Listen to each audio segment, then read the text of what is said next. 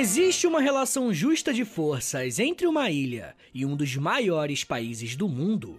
Até que ponto quebrar a economia de um país pode quebrar o seu espírito? Essas são apenas algumas perguntas que podemos nos fazer quando estudamos com mais atenção quais são os embargos econômicos que os Estados Unidos aplicaram e aplicam contra Cuba. Eu não sei se você sabe do que trata esse tema, mas há algumas décadas os Estados Unidos impuseram um bloqueio econômico a Cuba, restringindo muito a atuação do governo cubano. O que nós vamos conversar aqui hoje é por que, que esse bloqueio existe e até que ponto que ele é preponderante para a condição de vida atual dos cubanos. E é claro que esse tipo de conteúdo está envolvido em uma série de polêmicas e debates políticos acalorados. E por esse motivo, eu quero lembrar que eu me baseio sempre em fontes e em autores confiáveis, para que você possa fazer um bom uso das informações que eu vou te passar aqui hoje. E as fontes que eu utilizei estão na descrição do episódio. Bem, mas antes de qualquer coisa, precisamos compreender muito bem o que, que é um embargo econômico. De forma bem simplificada, podemos dizer que o embargo econômico é uma medida adotada quando um país deseja restringir ou proibir que um outro país estabeleça relações comerciais. Geralmente, o que motiva uma ação como essa é uma causa política, militar ou até humanitária.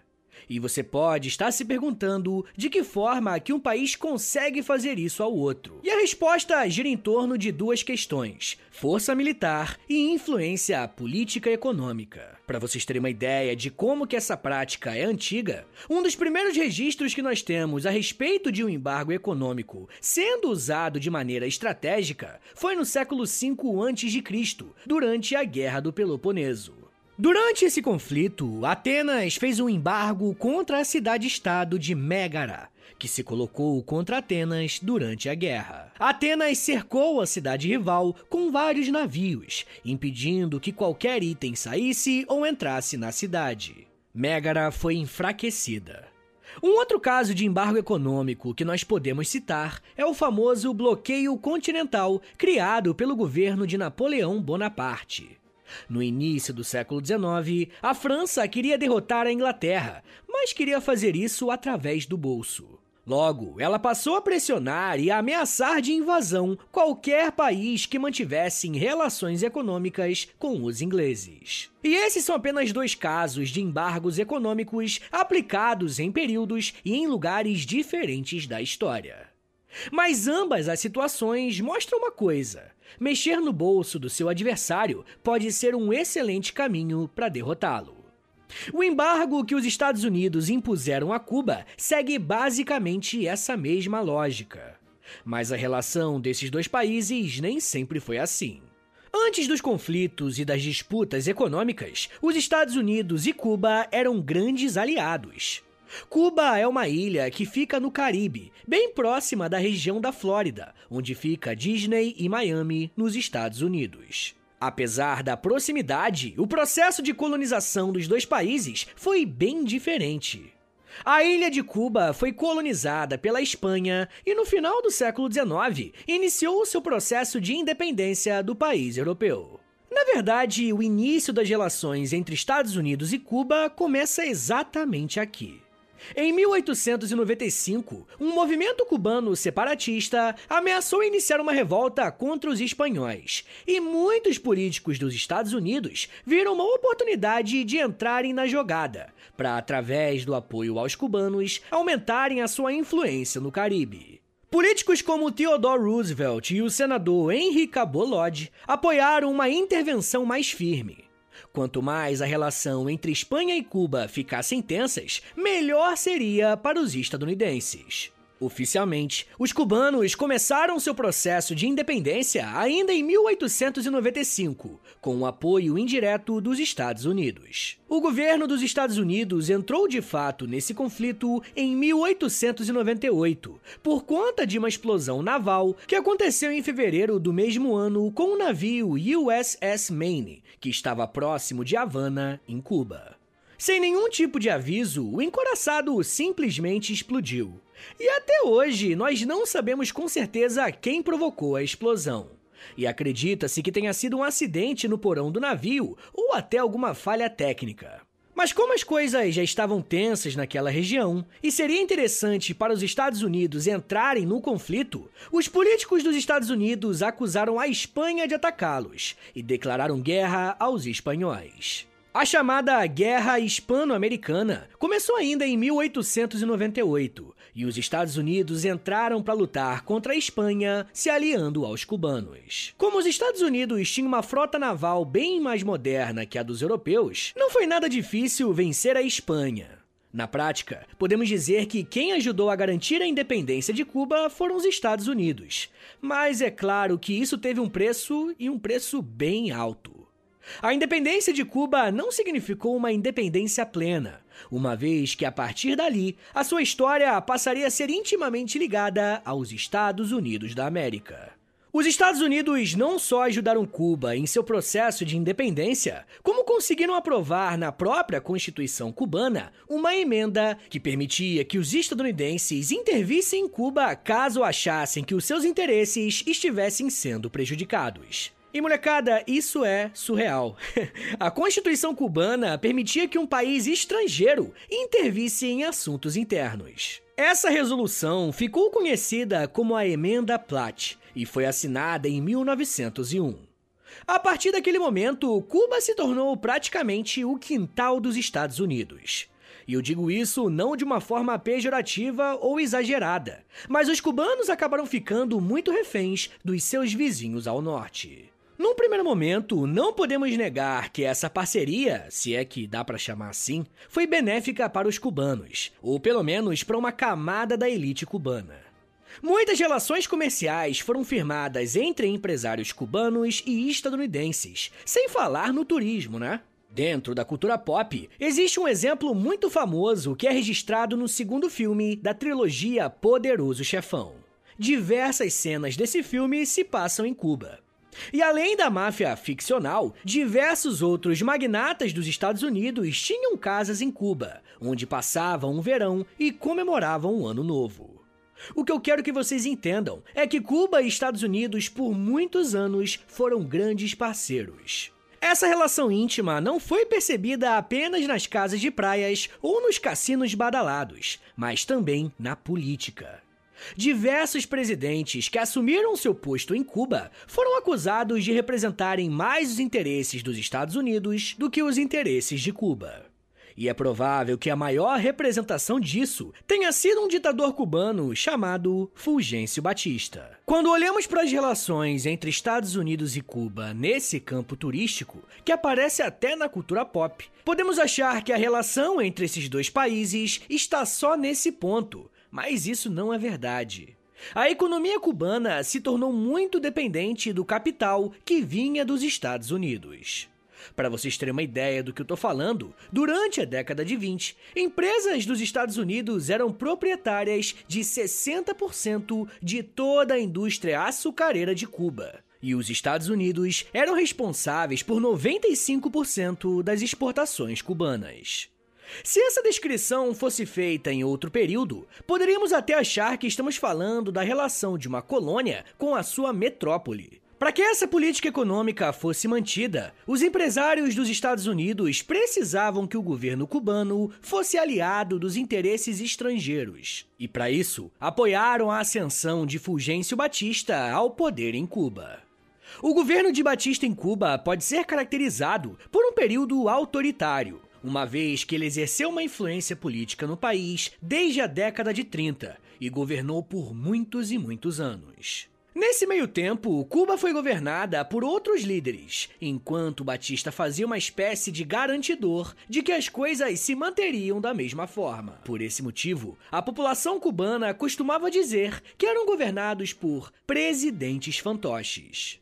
Entre 1952 e 1959, Fulgêncio Batista governou Cuba como um ditador de fato. E nesse período, a pequena ilha viu surgir um movimento guerrilheiro nacionalista, que queria a derrubada do governo Batista e que um governo que atendesse os desejos da população de Cuba fosse colocado no lugar.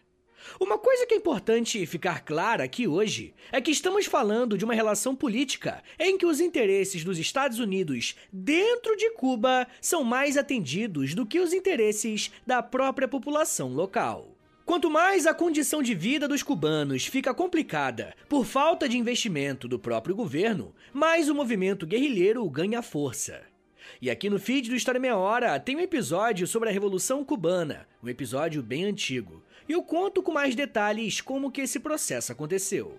Mas o que você precisa saber aqui hoje é que, inicialmente, o movimento revolucionário cubano era nacionalista e tinha Fidel Castro como uma das lideranças.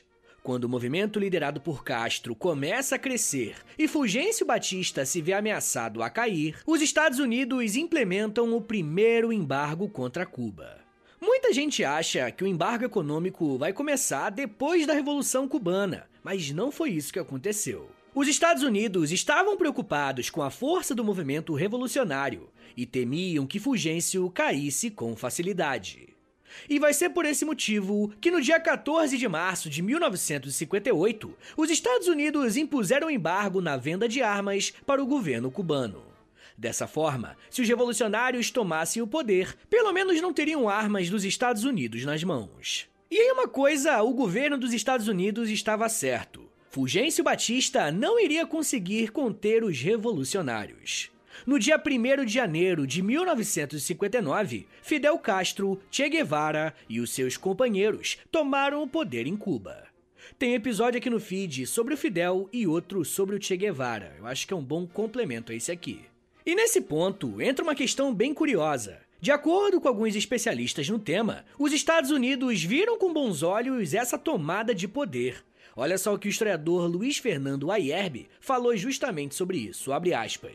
Na verdade, o que se esperava ou desejava nos Estados Unidos era um pequeno intervalo de moralização da imagem de Cuba como paraíso da corrupção, do jogo, da prostituição e de outros excessos que encontram melhor caldo de cultura em regimes ditatoriais. Feito isso e sem demora, deveriam colocar-se eleições. Fecha aspas. Ou seja, de acordo com esse autor, a Revolução Cubana poderia dar uma dignidade maior aos cubanos, mas é claro que os interesses dos Estados Unidos não deveriam ser mexidos. Quando isso não aconteceu, a visão dos Estados Unidos sobre o que estava acontecendo em Cuba mudou completamente. Olha só o que o professor Ayerbe completa, abre aspas. Com o esgotamento dos efeitos das medidas iniciais de moralização e melhoria conjuntural da situação econômica dos setores populares, assume importância as ações de alcance estrutural. Nesse momento, a boa vontade, entre aspas, dos Estados Unidos desaparece rapidamente. Fecha aspas. Quando os revolucionários cubanos começam a fazer reformas estruturais, o governo dos Estados Unidos passa a encarar a revolução como uma ameaça. E você pode estar se perguntando agora, né? O que que esse novo governo fez de tão diferente que desagradou tanto os Estados Unidos? E molecada, a resposta é bem simples. A Revolução Cubana trouxe consigo a nacionalização das empresas estadunidenses e uma profunda reforma agrária.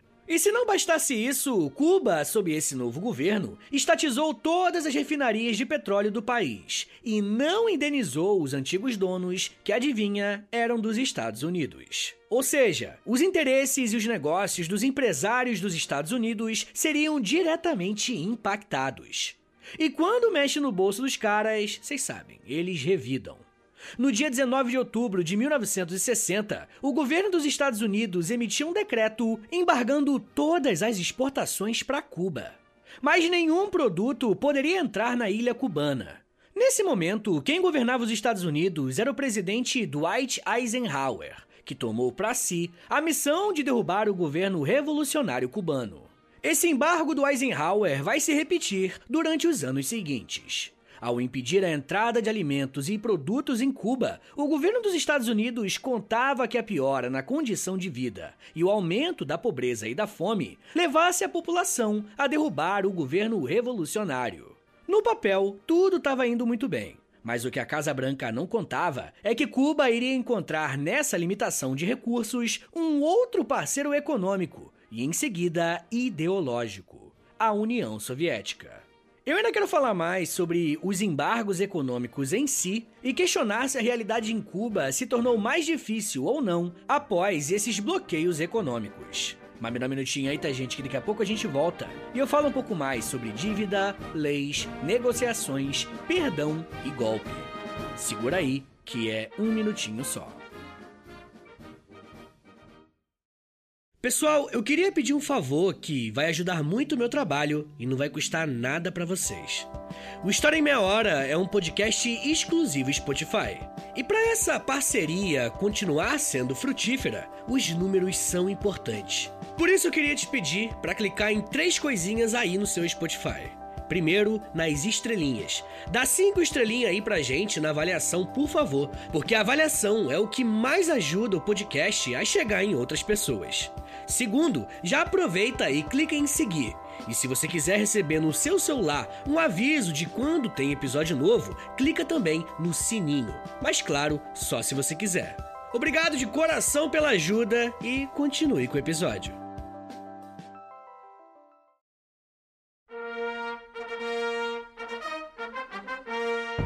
Abre aspas. Ao chamar minha atenção para a carta que o senador George A. Mathers escreveu a você, sugerindo a consideração urgente de colocar um embargo às frutas, legumes e outras commodities de Cuba importada para os Estados Unidos, o presidente disse que gostaria de receber de você um memorando respondendo às três perguntas seguintes. Um embargo subiria o câmbio do dólar americano?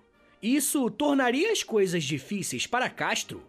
Seria de interesse público? O presidente pediu ao seu memorando que inclua as opiniões do subsecretário de Estados para Assuntos Econômicos. Fecha aspas.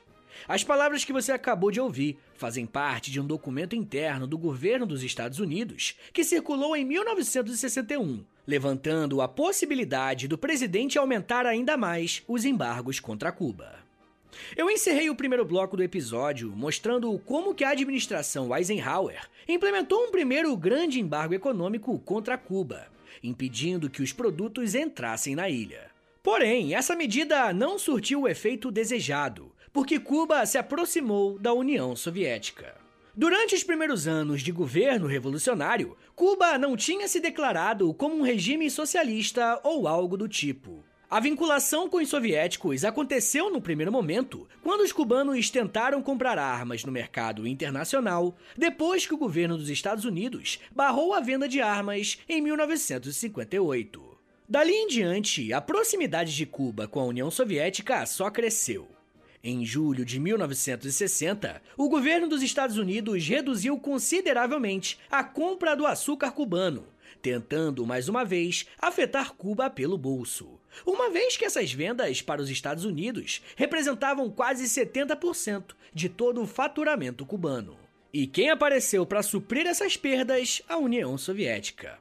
Os soviéticos passaram a comprar o açúcar cubano para impedir que Cuba sentisse esse impacto financeiro de forma mais direta. Esse cenário levou o presidente Eisenhower a cortar completamente a relação diplomática entre os dois países em janeiro de 1961 dias antes de deixar a presidência. Uma coisa interessante de se pensar a respeito dos embargos econômicos criados a partir do governo Eisenhower é na forma jurídica que eles estavam amparados. Esses embargos contra Cuba foram admitidos juridicamente por conta de leis que já existiam.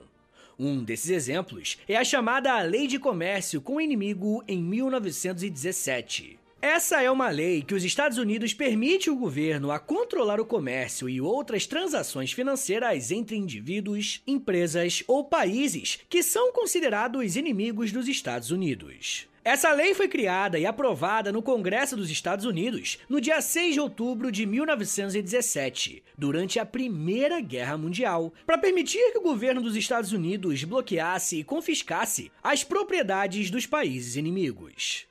A lei também impede que empresas americanas façam negócios com países inimigos durante a guerra. E no contexto da relação com Cuba, essa lei permitia que o governo dos Estados Unidos impedisse que empresas americanas negociassem com os cubanos além do próprio governo. Mas em 1961, as coisas mudaram. Em janeiro desse ano, o John F. Kennedy assumiu a presidência dos Estados Unidos e foi durante o seu governo que a CIA colocou em prática uma tentativa de derrubar o governo Fidel Castro, mas dessa vez através da força. A chamada invasão da Baía dos Porcos, que aconteceu em abril de 1961, acabou sendo uma tentativa fracassada de golpe. E após essa operação, o governo cubano finalmente se declarou socialista e se aliou oficialmente à União Soviética. Essa mudança vai ser importante porque vamos ver quais vão ser as medidas restritivas contra Cuba, mas agora implementadas por John F. Kennedy. Como resposta a essa declaração cubana, no dia 4 de setembro de 1961, o Congresso dos Estados Unidos aprovou a Lei de Assistência Externa, para aumentar ainda mais os embargos a Cuba. E molecada, através dessa lei, as coisas ficaram bem complicadas para Cuba.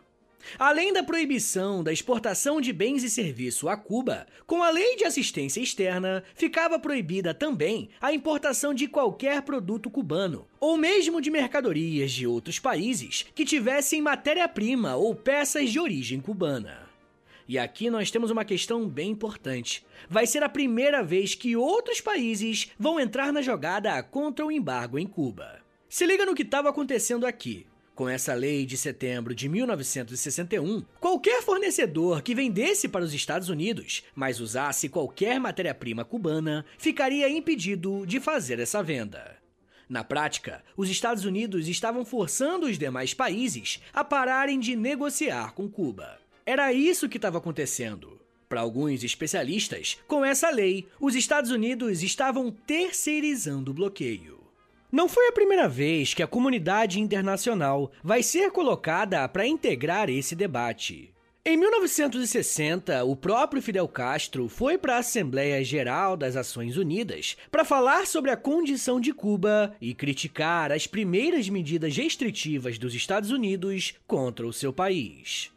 Inclusive, essa visita do Fidel aos Estados Unidos é bastante emblemática, porque no primeiro momento existe uma relação amistosa entre o Castro e os estadunidenses. E eu quero falar mais sobre a visita do Fidel Castro aos Estados Unidos e como ele foi muito bem recebido no episódio exclusivo para os apoiadores do podcast.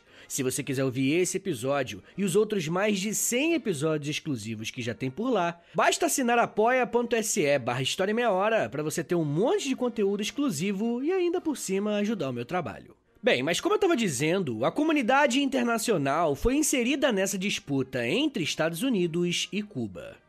Em janeiro de 1962, o governo dos Estados Unidos conseguiu pressionar os países membros da OEA, a Organização dos Estados Americanos, para suspenderem Cuba. A votação foi de 14 contra 1, sendo que o único voto contrário foi o voto de Cuba mesmo. Seis países decidiram não votar, pois afirmaram que as regras da OEA não permitiam exclusões. E pode parecer algo menor, mas essas organizações internacionais e blocos de apoio servem para que as nações criem alianças e estabeleçam acordos políticos e econômicos. Excluir um país dessa organização é o mesmo de impedir que esse país exerça sua política internacional através da diplomacia. E aqueles que tendem a defender a postura dos Estados Unidos argumentam que essas medidas foram tomadas em um contexto de Guerra Fria. E muito disso foi em resposta às nacionalizações e desapropriações feitas pelo governo cubano assim que os revolucionários tomaram o poder. Porém, aqueles que são mais críticos ao governo dos Estados Unidos dirão que esses embargos econômicos e políticos não passam de uma postura imperialista por parte dos Estados Unidos. Ao longo de 1962, o governo Kennedy foi aumentando as restrições aos produtos cubanos ou que se utilizavam de itens que vinham de Cuba. Em agosto desse ano, a Lei de Assistência Externa foi ampliada para impedir que os outros países fornecessem ajuda a Cuba, mas agora de uma forma bem direta. Se as tensões até aqui já não estivessem altas o suficiente, em outubro de 1962 as coisas sairiam completamente do controle. Foi nesse mês que aconteceu a chamada Crise dos Mísseis de Cuba, que colocou o mundo em uma possível terceira guerra mundial. E aqui no feed do História Meia Hora tem um episódio sobre esse tema. É só pesquisar Crise dos Mísseis que você vai achar. Bem, para aqueles que não sabem do que nós estamos falando, na década de 60, os Estados Unidos instalaram uma base militar na Turquia, que ficava bem próxima da União Soviética. E como Cuba havia se aliado aos soviéticos de uma forma oficial, a União Soviética ia instalar uma base militar em Cuba com mísseis apontados para os Estados Unidos. Essa foi uma das maiores crises do século XX e quando as coisas se resolveram, o governo dos Estados Unidos aumentou as restrições contra Cuba. Em fevereiro de 1963, o governo Kennedy proibiu qualquer cidadão dos Estados Unidos de viajar para a ilha de Cuba. E em julho desse mesmo ano, o Congresso aprovou o Regulamento de Controle de Ativos Cubanos, fazendo com que todos os ativos cubanos que estavam nos Estados Unidos ficassem congelados. Na prática, isso significava que qualquer cubano que tivesse dinheiro investido nos Estados Unidos ficasse impedido de movimentar esse dinheiro. Com essa medida, os Estados Unidos tentavam pressionar não só o governo cubano, como também os cidadãos cubanos que tinham mais recursos e mais influência política. De todos os embargos econômicos que nós falamos até aqui, esse foi um dos mais importantes e teve um grande impacto a longo prazo. Quem fala mais sobre isso é o analista Breno Altman, que, mesmo sendo crítico das medidas dos Estados Unidos, fez uma análise bem fria sobre isso. As relações comerciais e financeiras de Cuba com os Estados Unidos e os demais países capitalistas praticamente deixaram de existir com a ilha se incorporando plenamente ao sistema socialista através da integração ao Comecon, o Conselho para Assistência Econômica Mútua, liderado pela União Soviética. Sob esse modelo, Cuba iria estabilizar relativamente a sua economia e encontrar fundos para desenvolver um forte estado de bem-estar social, especialmente serviços públicos e universais de qualidade em educação e saúde. Fecha aspas. Com os embargos econômicos até esse momento, Cuba ficou completamente isolada do mundo ocidental e de todas as economias capitalistas. Mas durante a Guerra Fria, isso não necessariamente foi um grande problema, tá ligado? Justamente porque a União Soviética estava junto com Cuba para suprir as necessidades do seu novo parceiro. O problema é que a União Soviética chegou ao fim, e a queda desse regime foi um duro golpe para os cubanos. Mesmo com o apoio da União Soviética, algumas medidas restritivas contra Cuba foram caindo ainda na década de 70. O presidente dos Estados Unidos, Jimmy Carter, foi um que não renovou a proibição de viagens para Cuba. E em 1977, essa legislação caiu. Mesmo que essa leve reaproximação tenha acontecido, ela durou bem pouco. Em 1982, o presidente Ronald Reagan voltou a aumentar as restrições contra Cuba. E apesar dessas idas e vindas, o grande baque aconteceu em 1991 com a queda da União Soviética. Com o fim desse regime, Cuba ficou sem o seu maior parceiro econômico. E todas aquelas medidas impostas ao longo da década de 60 foram sentidas todas de uma vez.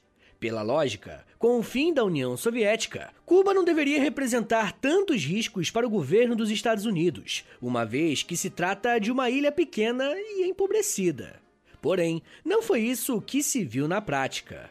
Em 1992, o Congresso dos Estados Unidos aprovou a Lei de Democracia Cubana, que colocava novas restrições ao comércio e às relações financeiras entre Cuba e Estados Unidos. Talvez a medida mais importante tenha relação com o comércio marítimo. Se um navio atracar em um porto de Cuba, ele deve ficar 180 dias sem atracar em portos dos Estados Unidos. Em 1996, o Congresso dos Estados Unidos aprovou a Lei Helms-Burton, que proibia empresas estrangeiras, ou seja, fora dos Estados Unidos, a realizarem negócios com Cuba e em seguida com os Estados Unidos. Uma pequena mudança aconteceu nos anos 2000, com a Lei de Reforma das Sanções Comerciais e de Melhoria das Exportações, permitindo que produtos agrícolas e medicamentos sejam vendidos a Cuba. Após a década de 90, Cuba se viu em um cenário de aumento da pobreza no país porque as medidas restritivas foram sendo sentidas após a queda da União Soviética. Sem nenhum grande parceiro comercial e recebendo ainda mais proibições econômicas, a ilha se viu completamente isolada e sem poder receber recursos necessários para se reerguer. De acordo com algumas estimativas, todos os embargos econômicos custaram à economia cubana um total de 1,1 trilhão de dólares. Internamente, os cubanos encontraram outras formas de arrecadarem recursos através do incentivo ao turismo e à exportação de médicos. Aquele programa conhecido no Brasil como Mais Médicos, que contou com a contratação de médicos cubanos, está inserido em um projeto do governo cubano para vender a mão de obra. Inclusive, o Brasil não foi o único país a contratar médicos cubanos, tá? Mas de qualquer forma, a relação entre Estados Unidos e Cuba seguem com os embargos de pé. E o único governo que trabalhou para mudar isso, ou pelo menos tentar mudar isso, foi o governo do Obama, que em 2016 fez a primeira visita de um presidente dos Estados Unidos a Cuba em 80 anos. Uma coisa que mudou nesse período foi a visão da comunidade internacional sobre os bloqueios. Hoje, a ONU critica os Estados Unidos e tenta derrubar os embargos, porque meio que não parece mais fazer sentido. Para muitos, a manutenção dessa medida é apenas uma questão ideológica, mas isso já é um papo para uma outra meia hora.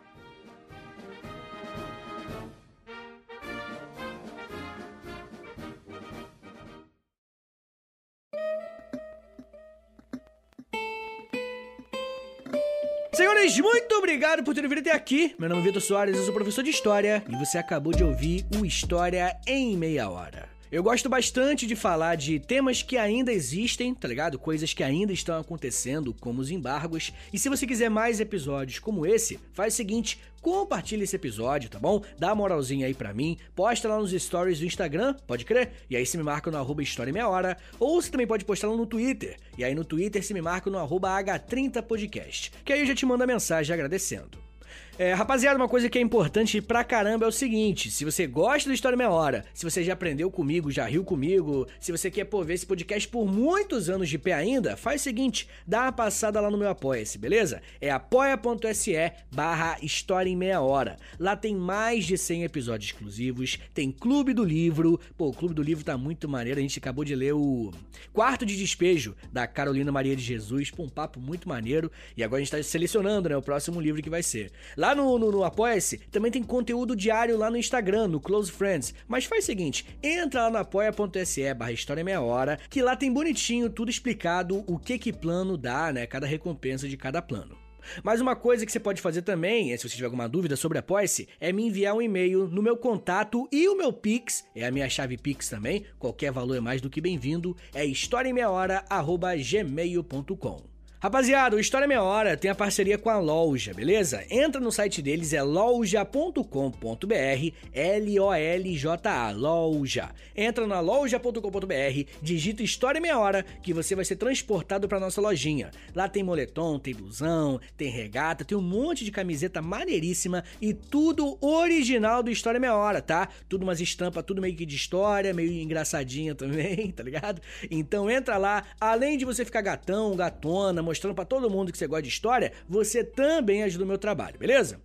Rapaziada, uma outra coisa que eu vou te pedir, mas isso aqui não custa nada, é um minuto da sua vida que vai custar. É o seguinte, entra no meu perfil aí do História Meia Hora no, no Spotify, né? Entra aí, clica em seguir, clica em cinco estrelinhas, uma avaliação que você pode dar, e clica no sininho também, porque o sininho vai enviar uma notificação pro seu celular avisando quando tem episódio novo, beleza? Rapaziada, também quero lembrá-los que eu tenho outro podcast, é o História pros Brother. O História pros Brother é um podcast que é de história, né, tá no nome, mas é mais de humor, tá? Ele é mais bobão, né, pra levar muito a sério aquilo lá não, tá?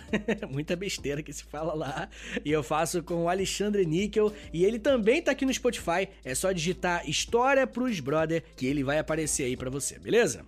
Então é isso, gente. Me siga nas redes sociais. É arroba no Twitter, no Instagram e no TikTok, tá? Eu tô sempre lá no TikTok fazendo uns videozinhos educativos de um minutinho só e quase todo dia.